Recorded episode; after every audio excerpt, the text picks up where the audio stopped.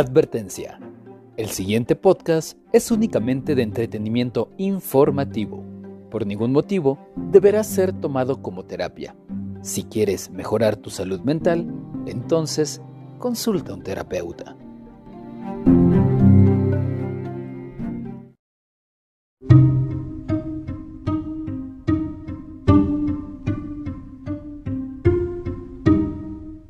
¿Qué tal gente bonita? Bienvenidos una vez más a De Cabeza. Mi nombre es Sergio González y como siempre me acompaña Indeciso Peñalosa. y el día de hoy decidimos hablar de un tema que yo creo que nunca me lo había planteado, fíjate. ¿Por qué tomo las decisiones que tomo? ¿Cómo es que las tomo y, y en función de qué? El libre albedrío. ¿Qué tan dueño soy de, la, de las decisiones que tomo. Así es, qué tan libres, qué tan, qué tanto nosotros decidimos y qué tanto nada más somos un juguete en el baúl de juguetes de Dios, ¿no? O de lo que quieras, del destino, del universo. ¿Qué tanto? Por ahí creo que cerramos padre, yo me sentí cómodo al final con esa conclusioncita, ¿no? Por ahí. Pero ¿qué parte de mi vida es una elección y qué parte es una consecuencia y qué tanto es una consecuencia de mi elección, pero qué tanto elegí eso por amor, por, por decisión y qué tanto por necesidad o por situación, ¿no? Y como un poquito estos porcentajes, qué tanto elijo y qué tanto, pues ya qué. Suena trabalengua, señora, pero de verdad, escuche el episodio completo porque, ay, es bien bonito cuando comienzas a, entender y, y, dices, o por lo menos a mí me pasaba, ¿no? Durante, durante el episodio de, repente esas pedraditas que dices, güey, tiene sentido, me hace clic, ¿sabes? Este, no, no, quisiera decir de más. Y pues nada, eh, también quiero darle un fuerte agradecimiento a las personitas que, que, se han estado, que se han puesto en contacto conmigo y que han estado pidiendo episodios, que han estado sugiriendo temas. Eh, sí se les toma en cuenta. Mm, ahorita el tiempo no ha dado lo suficiente como para estar grabando episodios. Y este, y nada, pues yo por, mi parte le quiero también mandar un saludo a, Fanny, que, que, estaba este, queriendo más episodios. Me estaba contando que se ha estado aventando dos episodios todas las mañanas. Órale, qué loco. Pues yo, ya que lo dijiste, me acaba de, ahorita se me acaba de ocurrir, güey. Yo le voy a agradecer a la gente que nos recomienda y, güey, particularmente a la gente que recomienda los episodios como parte de la terapia de sus pacientes o cosas así. Oh, ¿es en serio? que, sí, güey, te lo juro que resulta que ¡Oh! por ahí este, nos compartieron, hay gente que recomienda el podcast como parte de una terapia. Este, y de hecho hasta alguien me escribió, ¿no? Como por ahí. Y sí, sí, sí, o sea, sí sé, sí sé. De hecho, mucha gente ha llegado ahí porque ha escuchado el episodio. Hay, hay gente que me dice, oye, lo he vuelto a escuchar, me ha ayudado mucho, como desde, el, desde lo personal, pero también hay psicólogos que recomiendan, o psicólogas, no sé, que recomiendan el episodio, los episodios, el podcast. Entonces está padre, me parece. Eh, qué bueno que reiteramos que esto es informativo, pero, pero si les funciona, si sirve de algo, pues qué chido, ¿no? Que, que hagamos ese aporte, pero sí, te llevas eso, ¿cómo ves? Qué, qué padre. No, Así que ya dejas de hacerte, güey, y hay que seguir grabando, ¿eh? Porque te encargo tus mil proyectos que traes. Señora, no soy yo, es Sergio el que está haciendo, güey, que no quiere. Ay, no, es que acá sí me pagan. Y pues como esto es de agrapa, pues no. Pero es emocional, chavo, se siente bien. escúchate este episodio. Sí, escúchate este episodio. ya estás. Pues sin más, comenzamos. Comenzamos.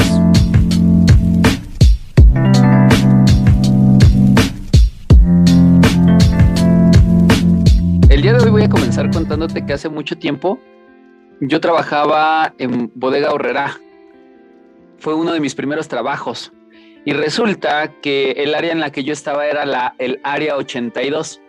El área 82 es, así se le conocen en, todas partes. Oye, como del ejército, ¿no? Acá como de Estados Unidos, como del área 51. sí, sí, sí, ¿Y ahí a qué se dedican o qué? Sí, sí, sí. ¿Qué es? Es el área de las cajas donde tú ya vas, estás a punto de pagar y te ponen los dulcecitos, la revista, las cositas que siempre se te van a antojar. Ah, ya. E, e, es bien, curioso cómo tú vas bien dispuesto por tu mandado para comprar solo lo necesario y justo cuando estás ahí, eh, eh, pues un refresquito, un chocolatito, una paletita. Y, y te cuento esto precisamente por el tema que me gustaría que abordáramos el día de hoy, que es el libre albedrío. Uno sale de ahí pensando que tomó la decisión de comprar esos artículos, pero en realidad todo está tan fríamente calculado para que vayas y tomes esos artículos específicamente. Por eso se le conoce como el área de impulso. Te quieren vender algo a fuerza y ahí vamos a comprarlo creyendo que yo me estoy dando un gustito, creyendo que yo estoy tomando una decisión. Y siento que pasa en muchos eh, ámbitos de nuestra vida diaria. Porque trabajo en donde trabajo, por qué hago lo que hago, por qué me gusta lo que me gusta. Eh, a, final de cuentas, creo que poco sabemos y poco entendemos del por qué hacemos las cosas que hacemos. Y muchas veces atribuimos que es porque yo quiero, porque yo lo busqué. De hecho, tienes toda la razón. Ese es un excelente ejemplo. O sea, me encantó cómo lo pusiste porque es una, eh, sí, es una situación, es una ejemplificación, no sé, es una demostración, la que tú estás comentando, donde en realidad tenemos la impresión, no sé, como decías, la sensación, tenemos la idea de que elegimos, ¿no? Y que tú que estás detrás, bien por decir, pues no sé, a lo mejor nosotros ayudamos, favorecemos, provocamos, eh, determinamos o condicionamos tu elección. Entonces, está padrísima la escena que pusiste, porque nosotros, primero tenemos que empezar a definir, creo yo, que, es como la decisión, o no sé si a lo mejor como la de que, cuál sería, cómo se entiende el libre albedrío, porque no sé si todos y la señora estemos partiendo del mismo entendimiento, ¿no? Como del mismo concepto, pero en principio,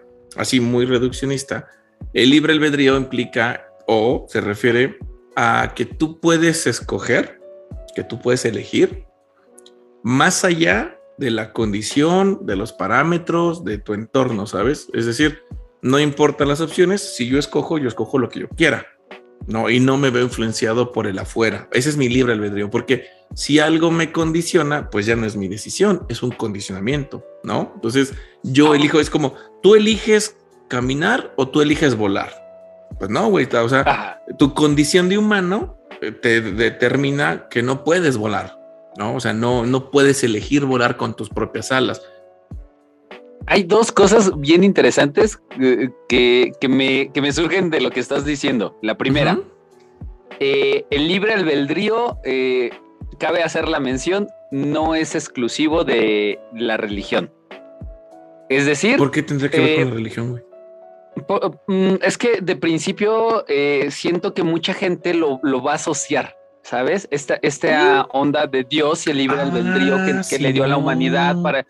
entonces, ahorita que, tú lo estabas diciendo, eh, esto es el libre albedrío, me, mm, surgía este e, esclarecimiento, ¿no? No estamos hablando de algo religioso, estamos hablando del tema en particular como, como lo que es, eh, lo que significa la palabra y lo que representa eh, la acción del libre albedrío, uno. Y dos, esta, este parámetro de, lo que yo de lo que yo voy eh, de lo que yo voy a elegir está, está bien particular porque pareciera que son dos opciones. O sea, tú, decías ahorita o vuelo o camino. Mm o bueno o malo. Ok, y, y, dentro, siento que también dentro del libre albedrío, ah, perdón, del libre albedrío, hay como una gama más amplia de opciones. Mm. O, camino, o vuelo, o me acuesto, o gateo, o sea. O no camino. o no camino. Podré elegir no caminar, exacto, exacto. Entonces, así tiene que ver con eso, ¿no? Vamos a entender que el libre albedrío es como la capacidad que tú tienes de elegir y que sería solo tuya sea, es tu opción, es tu decisión, es tu capacidad, ¿no? Y bueno, allá afuera hay opciones, que puede ser a veces como un errorcito, como dices, que no la planteen como en una dicotomía, ¿no? Como vas aquí o no vas, cuando puedo ir a 27 lugares diferentes, o incluso decía yo no, o no ir, no podría ser. Entonces, me, me, gusta, pero vamos a empezar por ahí con que es mi capacidad de decidir más allá del entorno, no más allá de las opciones incluso. Entonces, si, si depende de mí, soy libre de decidir, ¿no? Este es el libre albedrío. Si no depende de mí, pues no soy libre, güey, ¿no? Estoy resignado, estoy condicionado, estoy limitado, estoy determinado por mi condición humana. O sea, tú no eres libre de respirar o no. No es tu elección, es tu condición. Me explico. Entonces, estás condicionado a respirar para estar vivo. Si no, te mueres. Es una condición, ¿viste? Entonces, ahí no hay un libre. Exacto, exacto. ¿Me explico? Entonces, entonces, ya que entendimos o que partimos más o menos desde un sencillo concepto de libre albedrío, podríamos decir, entonces, ya aparte de este hecho, vamos a reflexionar un poco sobre, güey, que tanto lo que yo elijo, o sea, bueno, pues hay, hay partes que estás condicionado como humano, como persona, como papá, como chilango, mexicano, sabes, como hondureño. No es como el cubano, por ejemplo, sabes, su entorno, su situación lo condiciona de cierta manera a ciertas cosas, pero otras no. Entonces, ¿qué tanto puedo decir que eh, soy, que yo tengo el libre albedrío porque soy libre de elegir así, ¿no? Como absolutamente. Pues ya ahí creo que, que ya vimos que no va, no, no tanto, no todo, no siempre no en todas las cosas. Y luego, retomando un poquito lo que tú decías, que no tiene que ver con la religión, no. Ahí a lo mejor la gente que lo pudiera haber asociado desde un principio con la religión tendría más que ver, más allá de su concepto, con su causalidad. Porque pues es como tú decías, ¿no? Como Dios. A lo mejor piensan que Dios nos dio libre albedrío. Y bueno, eso es como en tu creencia es la causa del libre albedrío. Su origen es como de dónde viene, ¿no? Pues me lo dio Dios. Pero no nos metimos como en la causa, sino solo en su definición. ¿Qué caracteriza al libre albedrío? La capacidad de poder elegir más allá de las condiciones o del entorno, ¿no? Y entonces, ya desde este principio, diríamos que pues no somos tan libres. No, no en todo, ¿viste? Ya de entrada le dimos en la torre por ahí, ¿no? Porque pues no, tú no eres libre de elegir. Eh, estaba escuchando, fíjate que he estado escuchando los podcasts últimamente y venía escuchando, los últimos dos me faltaban y están buenos, güey, están buenos, sí los recomiendo. sí, me Y sí, están buenos, eh. Todavía falta terminar el último, pero. Ay, tengo una. Bueno, ya después al rato te digo, este. Por ahí vi que desde octubre me escribieron y me recomiendan los podcasts. Por ahí está padre, ¿eh? está, está padre esto, que no, no lo había visto. Cacahuate Palchango, ya sabes. Señora, gracias. Sí, sí, sí. Y bueno, el, punto es este, ¿no? Que no estamos, no somos tan libres de elegir.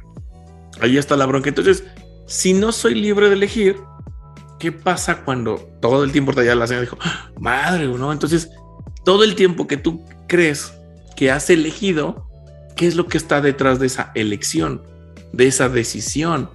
Que pareciera ahorita de primera instancia que no somos nosotros, nuestra voluntad, nuestra decisión, ¿no? Entonces, pareciera que no siempre somos libres de elegir.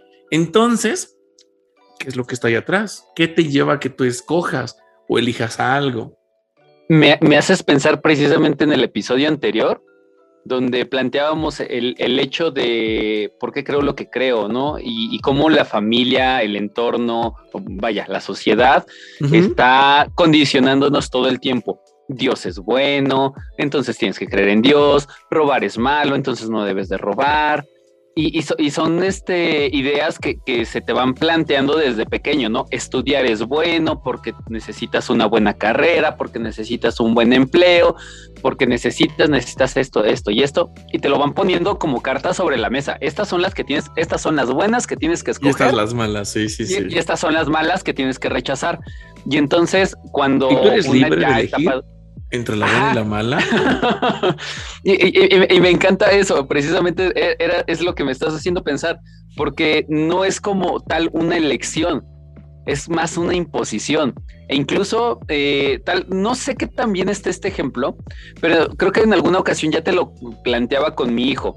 En, algún momento cuando yo le, le servía la comida a la mesa, y él no quería comer, yo me enojé con él, lo regañé y, en ese momento comencé a cambiar mi conducta de cómo lo estaba educando porque me di cuenta de que lo estaba adoctrinando. que lo estaba este, condicionando. Comes cuando yo te digo, lo que yo te digo, la porción que yo te digo. Que, ah, inclusive, ¿no? Ahí haría una, un gran acento a, los que sean padres, porque de repente sentimos que nuestra hambre es la hambre de ellos. Y, le pones el plato enorme en la mesa y el, y el niño resulta que con, no sé, por decir algo, con tres cucharadas ya se llenó, ya sació su hambre, porque eso era lo que él necesitaba. Pero en fin, e, e, el, punto importante es que a final de cuentas ahí es cuando me doy cuenta que yo estoy imponiendo, no le estoy dando a elegir a mi hijo. En ningún momento le dije, oye, ¿quieres comer o no quieres comer? Es, te sientas y a huevo comes. Y comes lo que yo te digo y, es, y no es restaurante. Entonces eh, siento que va más de una imposición y no hay nunca una elección. Y cuando eres adulto, crees que tienes la elección pero vas más sobre la imposición. Tengo que tener un buen trabajo, tengo que tener una buena pareja, tengo que tener una buena vida, eh, eh, ¿sabes? Y, creo que va mucho del tengo que. Fíjate que está padrísimo lo que estás diciendo, porque, eh, ok, me gusta, vamos a darle una continuidad a la postura que adoptaste. Imponemos al hijo y no lo dejamos elegir. Ahora, ¿sería mejor? O sea, ¿eso es un hecho? ¿sí? Tienes el control. De hecho, tu hijo te pertenece porque tú eliges por él. Su vida es tuya. Tú eliges lo que hace, lo que no hace, a qué hora se duerme, si se duerme, qué come, cuánto come. O sea, sí, sí, sí, literal. Podríamos decir que su vida te pertenece en el momento o desde el punto en el que tú tienes el control de su vida. Entonces, su vida es de él, vamos a decirlo así, porque pues es otro humanito, está allá enfrente, no eres tú.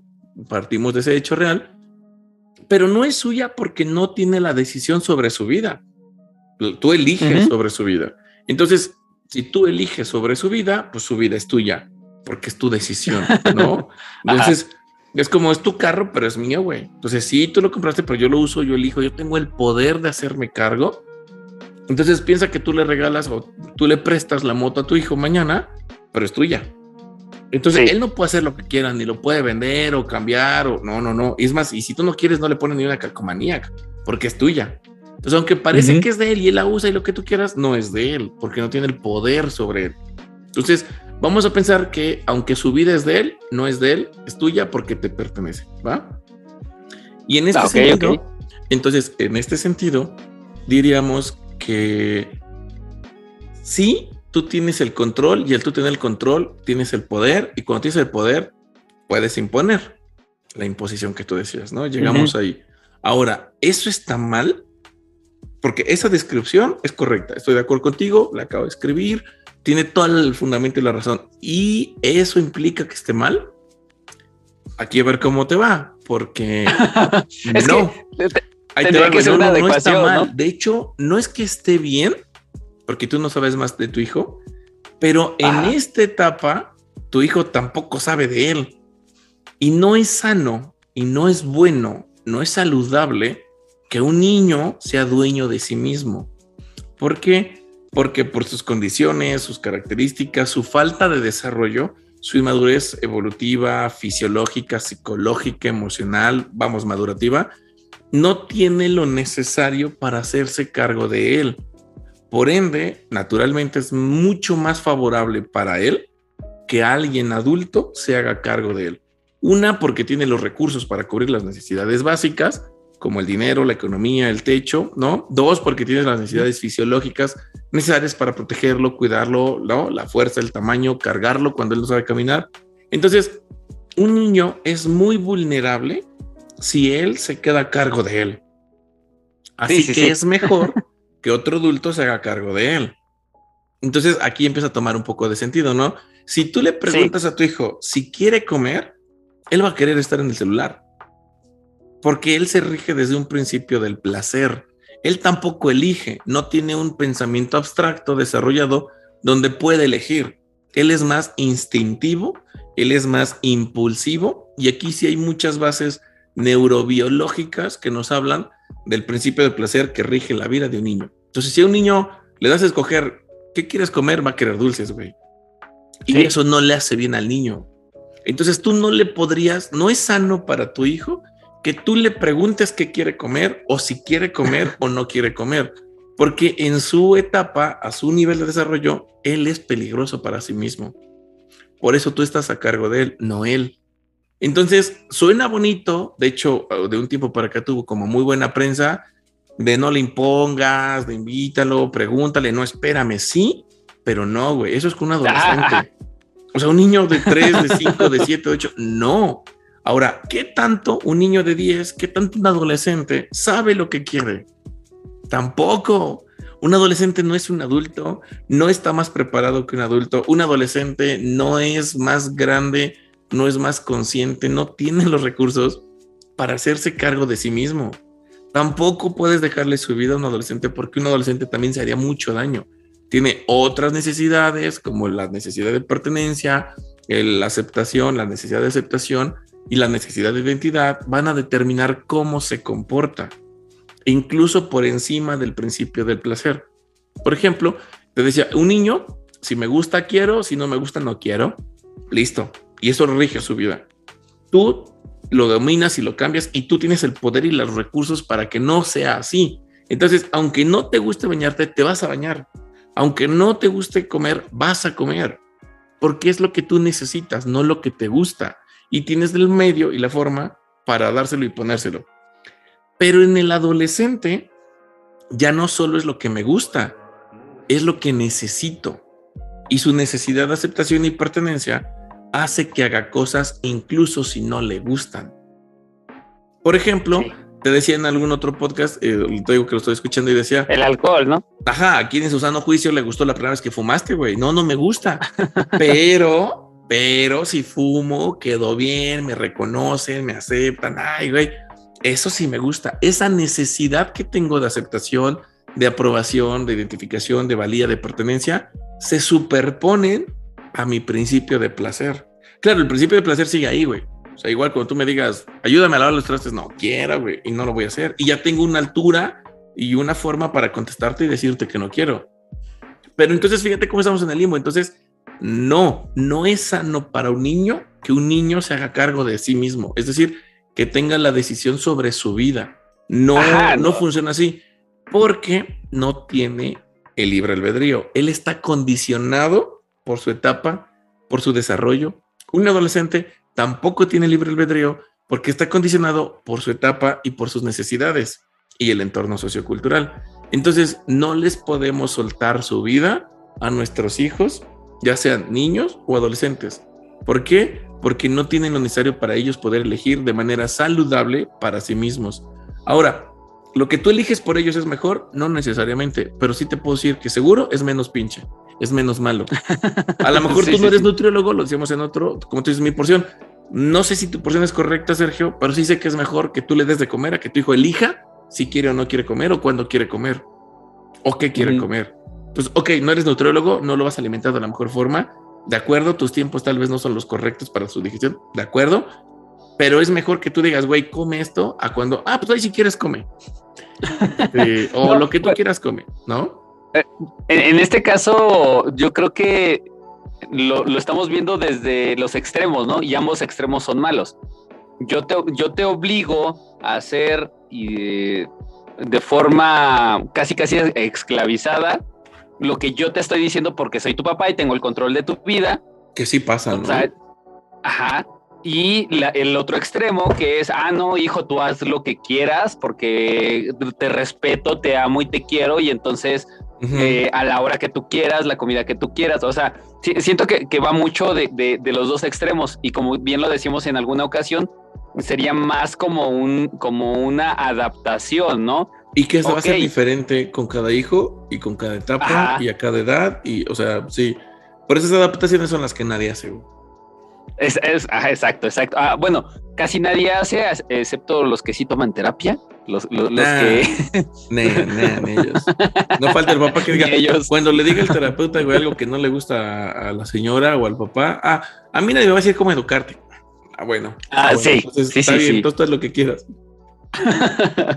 Pero a, final de cuentas, aquí la pregunta que, que me surge es: si yo le estoy imponiendo a, mi hijo, ¿en qué momento se va a desarrollar ese libre albedrío? ¿En qué momento va, va a surgir o, de dónde va a venir si yo soy el que le tiene que imponer la, vida a, mi hijo.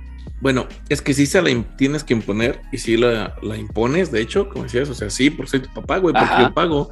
Listo, o sea, si no me gusta tu chamarra, no te la compro, ¿cómo ves? Porque yo tengo los recursos, yo pago.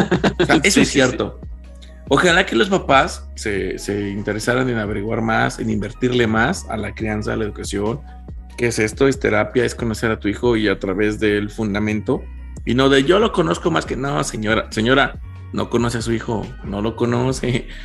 Conoce lo que usted interpreta de su cría, conoce lo que a través de su prisma, de sus broncas, de sus carencias, de su infancia, de su historia, le dicen que es su hijo, pero no conoces a este hijo. Él mismo se está apenas desarrollando.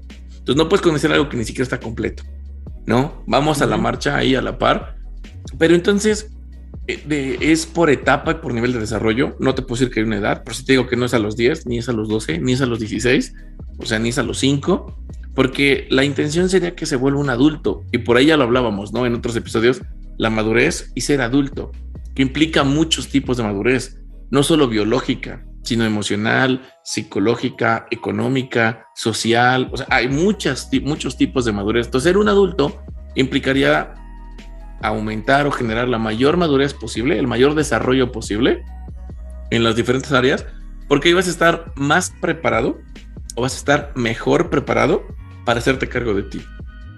Eso, eso sería, ese sería el momento donde entonces el libre albedrío, que es como la capacidad que tengo para elegir, yo tendría que tener las, los desarrollos cognitivos, psicológicos, o sea, ser maduro para poder elegir mejor, güey, porque pues un niño también puede elegir, le puedes dar, ¿qué quieres? ¿Ver la tele o hacer tu tarea? Puede elegir, güey, pero está condicionado por su desarrollo inmaduro y va a elegir mal. Si tú le dices a un adolescente, ¿qué quieres? Este, estudiar o ganar dinero, pues va a decidir en función de sus necesidades de la etapa no muy maduramente, no muy conscientemente.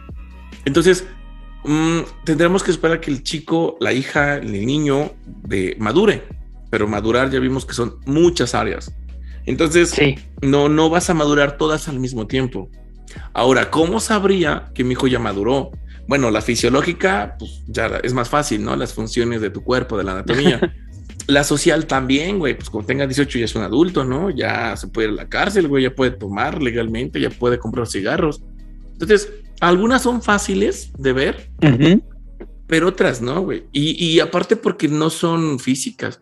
Decía, a nivel emocional, ¿Sabes cuánta gente adulta es inmadura emocionalmente? Un montón, no, no, no, no, no. Justamente, justamente eso e-, era lo que te quería hacer como comentario, de que tenemos un chorro de adultos disfuncionales. Güey, vivimos entre adultos disfuncionales, somos adultos disfuncionales. somos adultos disfuncionales, que estamos todo el tiempo tomando decisiones. ¿En base a qué?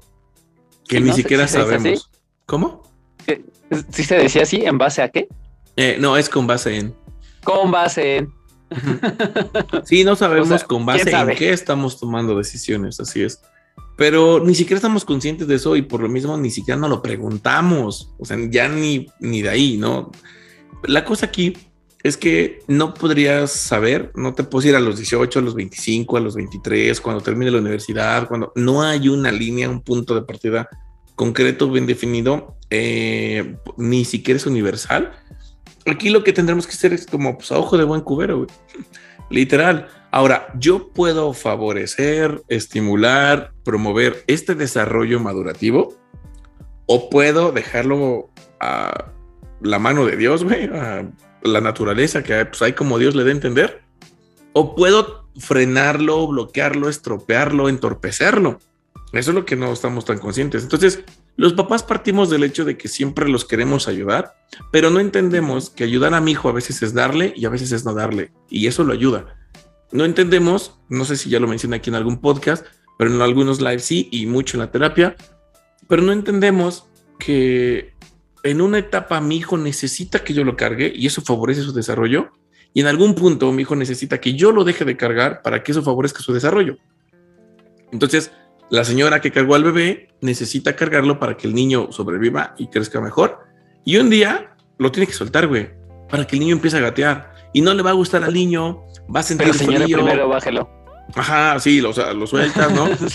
y entonces, y el niño no le gusta, güey, porque viene de una zona donde tú me cargas, donde no me cuesta, donde es fácil, donde está padre. Y el niño no va a querer, va a hacer algún berrinche, alguna. Y la mamá tiene que entender que en este momento lo que más necesita su hijo es aprender a gatear. Ya no cargarlo. Y luego es ya ni siquiera gatear, sino que camine, güey. Y le va a doler sus piecitos y se le va, y mamá, cárgame. Y entonces tú necesitas entender, necesitas saber que tu hijo necesita que no lo cargues y eso le hace bien a tu hijo. No se trata de ti, si te gusta, si no te gusta, si ay, es que está llorando, pobrecito, no me gusta verlo llorar. Güey, no se trata de ti, se trata de tu hijo y su sano desarrollo. No es lo que tú quieras, no es lo que a ti te gusta, es lo que sirve, es lo que él necesita que le sirva para su propio beneficio, no para el tuyo, no para que tú estés a gusto y contento. Y que en verdad sirva, ¿no? Porque eh, yo me, topaba con, la situación hace un tiempo de, es que le, dan una nalgada al niño para educarlo, le, pegan para educarlo. Y, Deberíamos hacer algo de eso, güey. Eso es bien polémico. Eh, eh, existen otras formas de educar a tu hijo, de enseñarle a tu hijo, que golpeándolo. Claro, de entrada no es educar. Cualquiera. De entrada no es educar, es condicionar, igualito que un animal. Si se orina, ponle un madrazo. Y así hasta que deje de orinarse ahí. Listo. Estás condicionando a estímulo y respuesta en función del dolor. Listo. Eh, me encanta, me encanta. Pero eh, al, momento de, de, decirle, ¿sabes qué? Es que hay mejores formas la respuesta que recibí fue muy interesante. Mm. Es mi hijo, es mi forma y yo lo hago como se me da la gana. Y si quiero me lo trago. Antes decían eso. Y si quiero me lo trago. Pues de entrada no, no es tu hijo, no es una cosa, no te pertenece, no lo compraste, güey, no, no, no, no es una silla, güey. Este, primera, ¿no? Segunda, tienes toda la razón. Tú puedes hacer lo que tú quieras. Que tú quieras no implica que esté bien. Que a ti te guste no implica que esté bien. O sea, aquí no hablaríamos de si puedes o no puedes hacerlo. Claro que puedes hacerlo, güey. Si quieres cortarle un dedo, claro que puedes. Pero que puedas hacer algo no es igual a que esté bien. Que tú creas que está bien no es igual a que esté bien. ¿Sabes? Que yo diga que es bonito no es igual a estar bonito. Que yo diga que tú eres bueno no es igual a que tú seas bueno. Entonces, sí, o sea, es separar lo que, que a mí me guste, no hace que esté bien, güey. Que yo lo prefiera, digo, a una persona adicta a una sustancia, le gusta, güey, un chingo, y no se quiere decir que le haga bien, pero le gusta. sí. O sea, que te guste no quiere decir que te ayuda ni que está bien. Que puedes hacerlo tampoco implica que esté bien, ¿no? Entonces, un poquito con lo que tú decías, oye, pero ¿qué tanto lo imponemos y controlamos? Sí, es un hecho. Y eso no implica que esté mal pero es un hecho, es un suceso, es un evento, es un dato. Entonces, aquí el detalle es que, que algo te guste, que tú puedas hacer algo, no implica que esté bien y no implica que funcione. E incluso, como lo he dicho en otros lados, incluso si funciona, no implica que esté bien. Córtale un dedo y vas a ver que nunca más agarra una manzana. Esto no quiere decir que esté bien, que funcione no quiere decir que esté bien. Entonces, ahí es donde entra la situación, pero es yo elijo eso, yo elijo darle la nalgada o es el único recurso que tienes. Ajá. O sea, porque o es lo que tus emociones determinan que hagas. ¿Sí me explico? Porque al final del día no es como, ah, a ver, lo educaré diferente, mejor me enojo y le grito y le pongo un cachetadón, me quito el cinturón, ¿qué será mejor? No lo escoges, güey, simplemente te enojaste y enojado soltaste un manazo enojado dijiste una grosería, le gritaste, enojado lo jaloneaste, enojado. Incluso, no sé ahorita, pero sí pasaba mucho de nuestros padres para atrás y no dudo que muchos todavía les gane, porque somos emocionales. Eh, se activó una emoción, te encabronaste e hiciste algo. O estás triste y haces otra cosa, porque tu comportamiento es determinado por cómo te sientes. Ahora, si lo que te llevó a hacer eso fue tu estado emocional, qué tanto tú lo elegiste. Y un contraste que podemos ver es que cuando baja tu emoción dices, ching, güey, creo que no estuvo bien, creo que me pasé.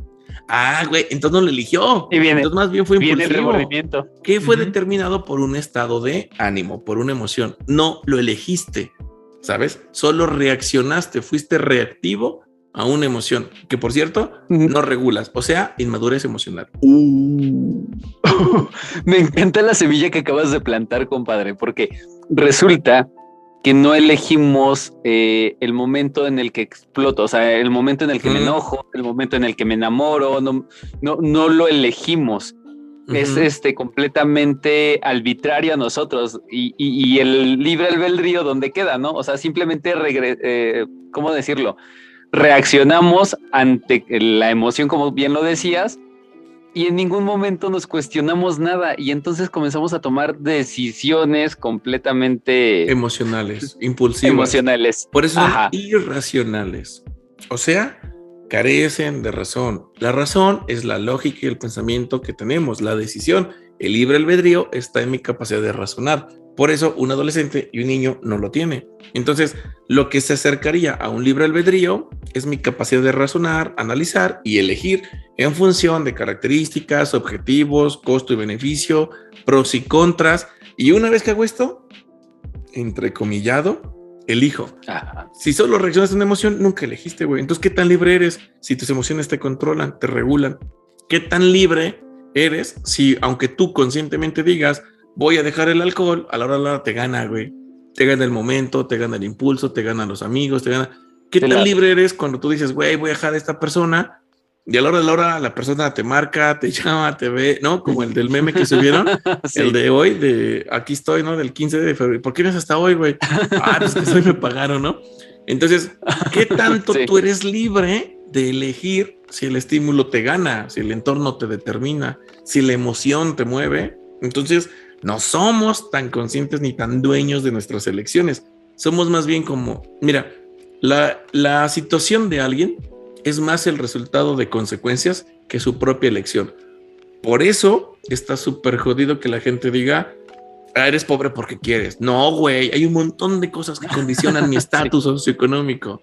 Ah, es que está triste porque no le echa ganas. O sea, no lo ha logrado, no es exitoso porque no quiere, porque no le echa ganas. Una vez algún grupo compartí, no sé si en la publicación original o en la publicación de este grupo, yo Ujú. ponía algo de como échale ganas, ¿no? Como irónicamente, de, por eso dicen échale ganas o no sé. Y alguien comentaba, güey, bien dueño de la situación que decía, y tiene razón, porque si no le echas ganas, nunca se van a dar lo que tú quieres. O sea, echándole ganas funcionan las cosas. Yo, oh, sí, güey, seguro. Sí, claro. Ojalá que Claro, no sea claro. así como, güey, pero, pero alguien bien dueño de la situación decía como que, y tiene la, toda la razón, güey, hay que echarle ganas para que las cosas salgan. Mm, pues echarle ganas, ¿sabes? No sé si es aparte mi elección. Si yo Sí. tengo este un estado bajo de serotonina, de vasopresina, güey, no hay forma humana de que yo le eche ganas aunque quiera, güey. O sea, no tengo. Vaya. es más, Güey, échale ganas para que cargues una casa con los brazos. Échale ganas, güey, nada más. No hay poder humano Vaya. que me haga eso. Lo, lo decías en alguna ocasión, ¿no? Nadie despierta por la, por la mañana diciéndose me quiero sentir mal, qui- quiero sentirme gordo, quiero sentirme este, ¿Cómo me deprimido. el día de hoy, no? Ajá, ¿Cómo, cómo- cómo me, ¿cómo me puedo mortificar hoy? Yo soy demasiado autosabotaje, ¿no? moreno. Ajá, ah, exacto. Entonces, eh, eh, es bien, bien particular cómo, cómo vivimos creyendo que con echarle, porque aparte me, me encanta desmenuzar esa palabra, ¿no? Echarle. Eso implica que está en algún lugar, que lo puedo tomar y que na- nada más es ponerle. Ponerle, aventarle, exacto, Ajá, darle, ¿no? aviéntale, ajá. Con- ah, ah, pues qué pendejo. Sí, güey. Sabiendo que ahí están las ganas, pues, Pues, nada más déjame como agarrarlas y ponerlas, ¿no? Como echarla ahí. Pero sí, digo, al final, no, realmente no tenemos este libre albedrío. En realidad no existe. No, no, porque hay cosas que nos exceden, que exceden nuestra razón. Estamos condicionados por una biología, estamos condicionados por un entorno, por un medio ambiente. O sea, tú no eliges enfermarte o no, no eliges tu sistema inmune, tú no eliges ni tu nombre, carajo. Y al final, Pre- dime. Pregunta, pregunta y, no sé si es epifanía o qué onda, pero entonces no soy libre de las decisiones que tomo, pero sí soy libre de decidir qué hago con las consecuencias de las decisiones que he tomado. Pues más o menos, güey, más o menos. La verdad es que tampoco, ¿eh? Lo voy a matar así directamente. No, güey, no, no somos libres, no, no, estamos condicionados por muchas cosas. Te decía, entorno, cultura, lugar, biología, a psicología, yo mismo que me dedico a esto, les podré decir, la gente no es consciente de, lo que pasa en su cabeza. No somos conscientes de lo que tenemos en nuestra mente y de lo poquito que llega a nuestra mente consciente, güey, es, es, un ápice, es una, es la puntita del iceberg. O sea, tu mente es mucho más de lo que tú piensas, ¿no? Es como, tu cuerpo es más allá de lo que ves, güey. O sea, tu cuerpo adentro de otras cosas y hay otros funciones y están pasando un montón de cosas, ya hay sistemas y organismos y órganos y ni siquiera estás consciente de eso, güey, pero está ahí. O sea, forma parte de ti. Que no estés consciente no hace que no esté, que no lo sepas no hace que no te influya. Entonces tú eres el resultado de todo eso que no sabes que está ahí. Y entonces, si ni siquiera sabes que está ahí, ¿cómo carajos intentas hacer algo al respecto? Y aún estando consciente, si no tienes el control de, ¿cómo más lo cambiamos? Entonces, no, no existe libre albedrío como tal en cuanto a su definición se refiere. Y luego la otra es que somos parcialmente libres. Yo puedo elegir entre este supermercado, el otro, el otro, digo, hay una competencia, ¿no? De tres, cuatro, cinco marcas, el mercadito. Pero al final, si yo, yo tengo, yo puedo elegir entre cinco mercados diferentes, eso no es ser libre yo podría ah, decidir no ir, güey. Pero cuando tengo un chingo de hambre, pues tengo que ir, tengo que comprar de lo que hay. Entonces se me vende la ilusión de que yo elijo, pero no estoy eligiendo, estoy determinado por una condición. Se llama va en función de, va en función de. Lo, decías eh, eh, de otra forma en, alguna ocasión, eh, mencionabas esta onda de este, voy, voy, a volverme vegano, ¿no? ¿Por qué te vas a volver vegano? Porque no tengo que comer carne. Este, pero entonces de todas formas estamos hablando de comer. Bueno, mm. ok, entonces nada más, o, sea, y siempre va en función de algo, ¿no? Lo que es la raíz, vamos a llamarlo. En ese momento era como querer hacer un cambio, pero el cambio no es cambio porque viene de ti. O sea, si tú escoges el cambio, pues no es cambio, güey, sigue siendo tú tu propia decisión de cambio. Eso no es diferente a ti, sigue siendo tú.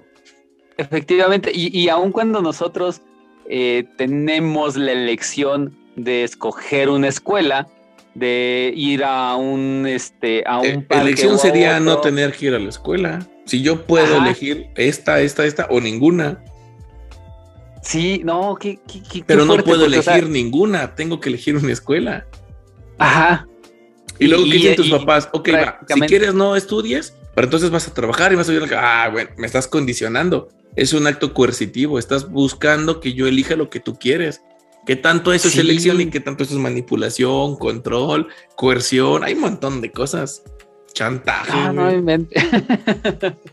está, está, bien tremendo. o sea, e, e, está cañón pensar que, realmente eh, no tenemos la elección como tal. No, no la tenemos, güey. Perdón, señora. Ajá. Señora, oiga. Señora, ¿no? Usted no elige, señora. No, no elegimos, güey. Somos, somos reactivos. Elegimos de lo que se nos dio y eso no lo escogimos. Entonces, y entonces parcialmente puedes elegir de lo que ya se te dio, de lo que tú no elegiste. Entonces todo el tiempo estamos moldeando lo que te tocó. Exacto, exacto, exacto, exacto. Lo que tienes. sí, claro con lo que traías y lo que pasó, y luego ni siquiera lo estás moldeando tú, güey, porque hay, hay procesos psicológicos reactivos en función de un aprendizaje que ni siquiera estás consciente. O sea, ni tú lo haces, o sea, no es como que tú lo estás, ah, ok, voy a hacer así, no, güey, o sea, el que se bajó y se agarró a golpes, ah, es que él quiso, no, güey, le ganó la emoción, hay un proceso interno con bases neurológicas, con bases fisiológicas, con bases psicológicas, que nos dicen que él no lo escogió, güey. Sí. Pero me, consta. Es que tú decidiste, nadie te puso una pistola para destapar otra cerveza. No, señora, no le pusimos una pistola para destapar otra cerveza, pero la cerveza activa una cosa en su cerebro que se llama Circuito de Recompensa, que es una serie o un grupo de áreas en su cerebro que se llama eh, circuito dopaminérgico, que cuando esta cosa se activa y la cerveza lo activa, ¿no? Eh, despierta una segregación de neurotransmisores que activan un estado emocional, que hacen un chorro de cosas que ni tú, ni yo, ni la señora estamos conscientes que pasan, pero pasan y por eso destapamos otra cerveza y te ganó el alcohol. Es que es su decisión, él quiso, nadie le puso una pistola. No, señora, usted tampoco le puso una pistola para votar por el que estaba de presidente. Pero, güey, había cuatro opciones y las cuatro estaban jodidas. Pues dices, pues el menos jodido. Pero no escogiste, güey, te pusieron esas cuatro. Tú no las escogiste, ¿cuáles cuatro? Es más, elegir puede ser no quiero presidente, güey. Pero no, no podemos elegir ningún presidente, ¿va? y aquí, antes de que se me vaya esto, ¿qué tanto también entra el, el, que no me condena el de enfrente, sino que me condeno yo mismo? No, es que soy un pues huevón, no me paré. O sea, bueno, sí y no. Mm, sí, porque viene de ti, ¿no? O sea, cuando tú mismo piensas eso, ¿a eso te refieres? Sí, sí, sí. Cuando, cuando tú mismo te, comienzas a, crucificar porque descansaste, porque decidiste no ir a... Eh, me acordaba ahorita de Margarita que publicó precisamente el día de hoy, ¿no? Este, estaba cansada. un video para, para esa publicación y nunca vi la publicación, fíjate. sí publicó. Este, sí, sí, sí, publicó y, resulta que ella, ella puso que estaba cansada, que, que ella no había escuchado su cuerpo y que al contrario, ¿no? O sea, ella dijo, no, pues ahora por, por floja, este, por haberme dormido tarde, para que se te quite, entonces vas a ir al gimnasio, ¿no? Para, para hacer ejercicio. Ok, como castigo. como castigo, ajá, así como de, ¿no has descansado? Ah, pues tu culpa. ¿Y tú crees que ella lo escogió? Esa, eh, no, eh, eh, ese es el detalle, que, uno no elige. ¿Sabes por qué no lo escogió? Aunque son sus pensamientos, su propio diálogo y todo, no lo escogió porque esa es la forma que se instauró en ella mentalmente de cómo fue criada y educada. Ese es un castigo, culturalmente en Latinoamérica nos educan, como decías hace rato, con castigos, güey. No te, yo decía, no te está educando, güey, te está condicionando. No te está educando, güey. Ahí hay que irnos a la etimología, ¿no? El origen de las palabras y qué es educar y qué es condicionar. La gente en Latinoamérica, y hablo de México específicamente, cree que condicionar es sinónimo de educar a base de madrazos, de castigo, de dolor, de sufrimiento, para que se le quite, o lo decimos para que aprenda. Ah, chingada, o sea, si le cortas un dedo, aprender, ¿no? Este, para que aprenda, su cachetada para que aprenda, güey, su nalgada para que aprenda. Me encanta porque piensan que es así como que nalgada y en el momento en el que la palma se. Dices, ah, 5 por 4, 20, ya aprendí, güey, las ah, matemáticas, güey. ¡Pum! Éxito, ok, capital de Noruega, ya está. Dame otra cachetada, mamá, para aprenderme la de Estados Unidos, ¿no? O sea, sí. Sí, no, no, no, te digo, va por ahí. Pero bueno, al final del día, tampoco lo, este estilo de crianza tampoco fue escogido. Al final los papás usan lo que tienen y no escogieron eso que tienen. Es a lo que voy. Como muchos dicen, no, su pasado, sí, o sea, digo, aquí le damos un tono, ¿no? Un poquito ahí relajado, un poquito de, de comicidad.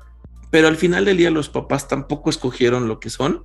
No escoges lo que eres, güey porque tú eres el resultado de un montón de cosas, entre otras, un medio ambiente, una familia que no escogiste, un estilo de crianza que no escogiste, un tipo de situación que no escogiste, un medio sociocultural, una cultura, una religión, una ideología, unas creencias que no elegiste, y tú eres el resultado de esa cosa. Entonces, ya sea como hijo, como mamá, como papá, eh, como pareja, tú eres el resultado de eso que no escogiste. O sea, tú no escogiste ser quien eres, no escogiste la personalidad que tienes no escogiste el cuerpo, no escogiste el carácter, no escogiste el temperamento. Tú no escogiste, o sea, esto es lo que me gustaría como ir cerrando. Esto es lo que creo que les puedo ahorita agregar, como dar, aportar.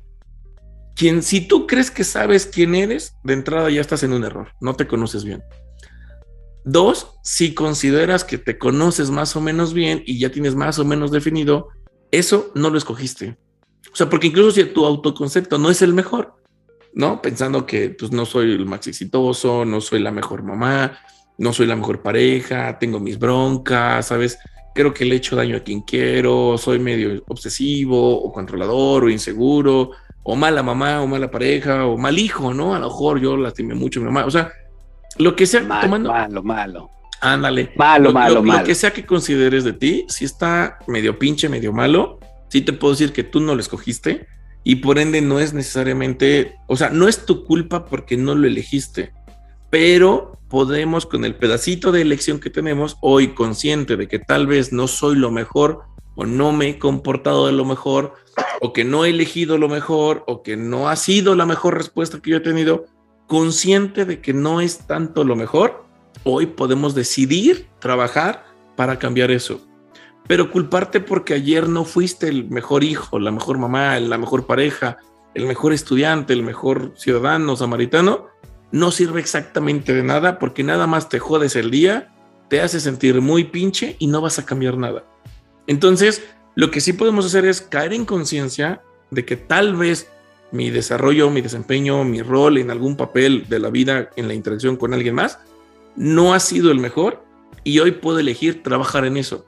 No eliges ser mejor, porque ser mejor es un resultado de tu trabajo, no es una elección. Tú no eliges bajar de peso y tú no eliges ponerte mamado. Tú puedes elegir trabajar en eso. Eventualmente podría darse el resultado. Tú no eliges ser rico.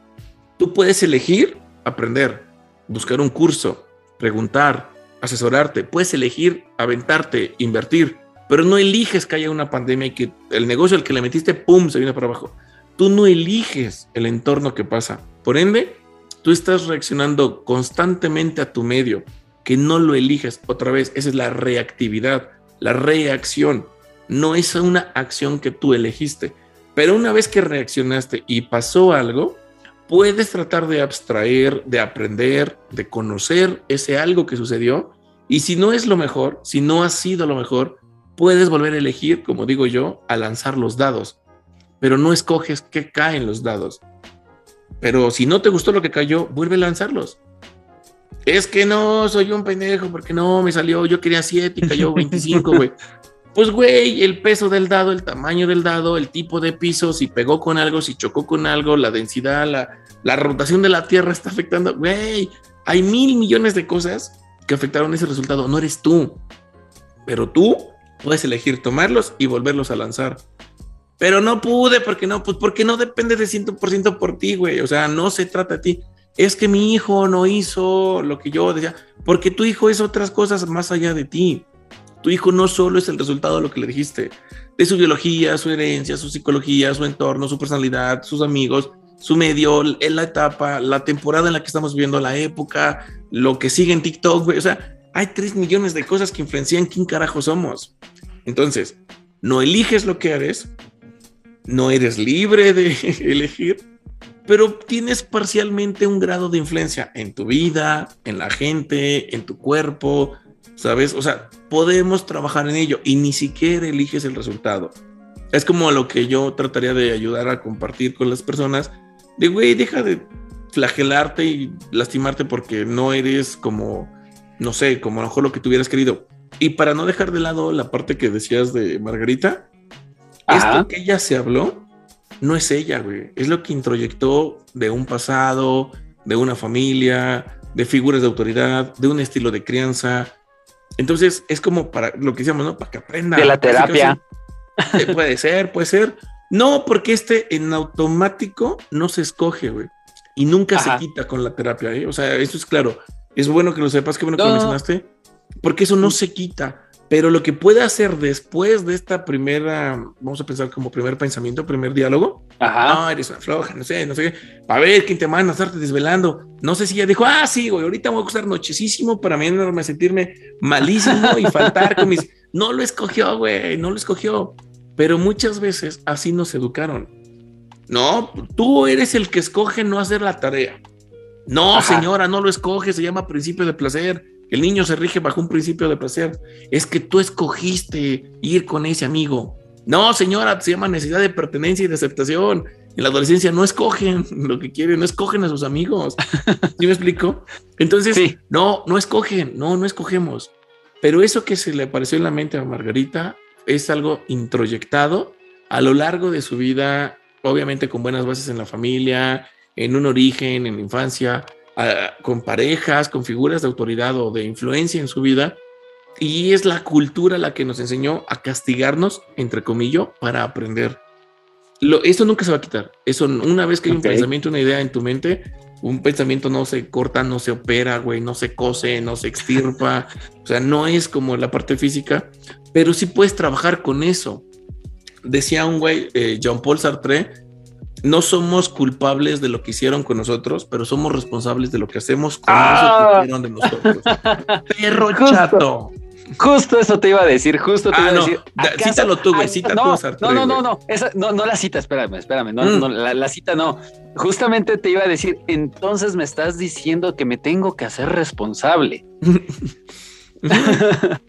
Es una temática que ya me acordé, Sergio, y la, la sugiero ahorita aquí con la señora. La parte de la victimización. Entonces me estás victimizando porque entonces dices que no, no, es lo mismo culpa que responsabilidad, es diferente, pero luego lo desarrollamos más adelante.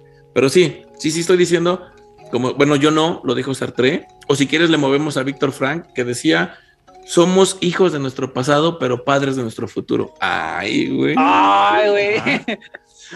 ok, ok. Mira, de, hecho era, em, no supe cómo plantearlo bien hace un, hace un rato, pero era ah, la intención a la que iba. No puedo elegir dónde estoy, no puedo elegir mi posición socioeconómica, puedo moldear lo que tengo para ser responsable, trabajar con lo que tengo, ser responsable de lo que tengo y de las consecuencias de lo que ya he hecho hasta este punto. Pero en este punto estamos hablando de alguien adulto. Entonces yo como adulto tengo que hacerme responsable y ver hacia adelante, ¿no? ¿Cuáles son las decisiones que ya tomé y tomarlo, lo, ¿cómo decirlo? Lo rescatable hacia adelante. Sí, sí, sí, tomar esa parte, todavía voy a agregarle más. Ya lo que tú dijiste, yo me voy a hacer cargo de, yo elijo trabajar con lo que tengo, o sea, me gusta. No soy, eh, no es mi culpa o estoy condicionado, no sé, del entorno, del medio, ¿no? Decías de mi estrato socioeconómico, de mi familia, de mi cuerpo, o sea, va, ya, eso no me toca, cámara. Pero con lo que tengo, decías ahorita, se trata de elegir con eso, elegir trabajar, elegir, ¿no? Y yo le voy a poner un plus y mañana, en un año, en cinco años, en diez años, en dos meses, que veas que lo que estás eligiendo hoy, lo que estás decidiendo hoy, que te parecería como lo mejor, probablemente en dos meses, en un año, en cinco o en diez digas qué pendejo estaba. Y sí, porque hoy, a pesar de que tú crees que es tu decisión, muy consciente, muy como dice Sergio, voy a trabajar con hoy decido. Bueno, esta decisión, esta elección que estás haciendo, otra vez está condicionada por tus recursos, por tu entorno y sobre todo por tu desarrollo psicológico. Hoy eliges desde la mentalidad que tienes hoy. Mañana en cinco años que tengas otra mentalidad, que estés más maduro, que hayas desarrollado más, vas a decir, no, ¿por qué hice eso? Pues porque en este momento, carajo, es la mejor decisión que tienes, es los recursos que tienes, psicológica, emocional, física, madurativa, sociocultural, económica, por donde tú quieras. Entonces, porque esto es algo que se llama presentismo. Tendemos a juzgar a nuestro pasado desde el presente y es algo irreal. Es como, ah, sí, güey, pues búrlate de ti, Sergio, júzgate porque a los cinco años no podías cargar un garrafón de agua. Ay, no, qué inútil. ¿Cómo no podía? Híjole, de veras. Pues no podías, güey. En ese momento no podías. Entonces, papás, mamás, parejas, ¿no? Si tú hoy consideras que ayer no fue lo mejor, eh, eso fue lo mejor, güey. En su momento fue lo mejor de lo que tenías. Comparado con lo que tienes hoy, desde experiencia, conocimiento, edad, desarrollo, madurez, lo que quieras, ya no es lo mejor. Pero antes sí. O sea, no es anacrónico, es atemporal, no funciona así.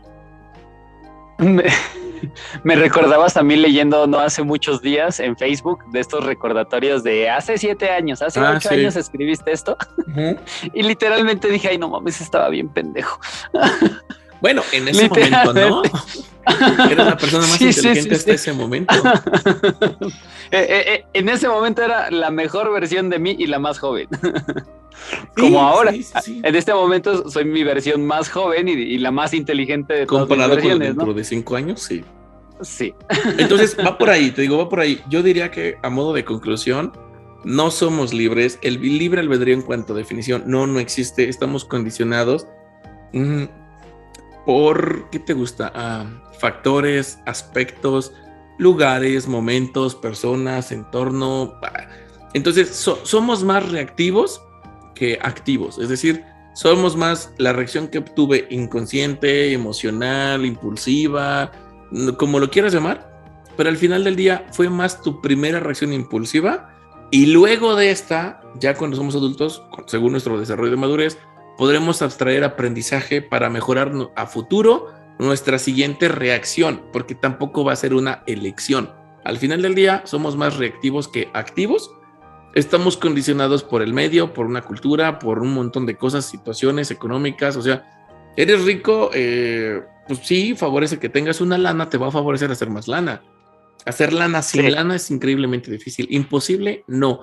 Pero hay otro factor que se llama azar para que contactes, hayas crecido en el lugar, conocido a la persona. No está en tus manos. Al final del día, somos más una consecuencia que una elección. Nuestra personalidad, nuestra situación, nuestro mucho de eso es más una consecuencia que una elección. Me encanta. Yo digo que con eso nos vamos porque para no perder la costumbre ya, ya, es de madrugada. de la una de la mañana, güey. Vámonos haciendo menos entonces.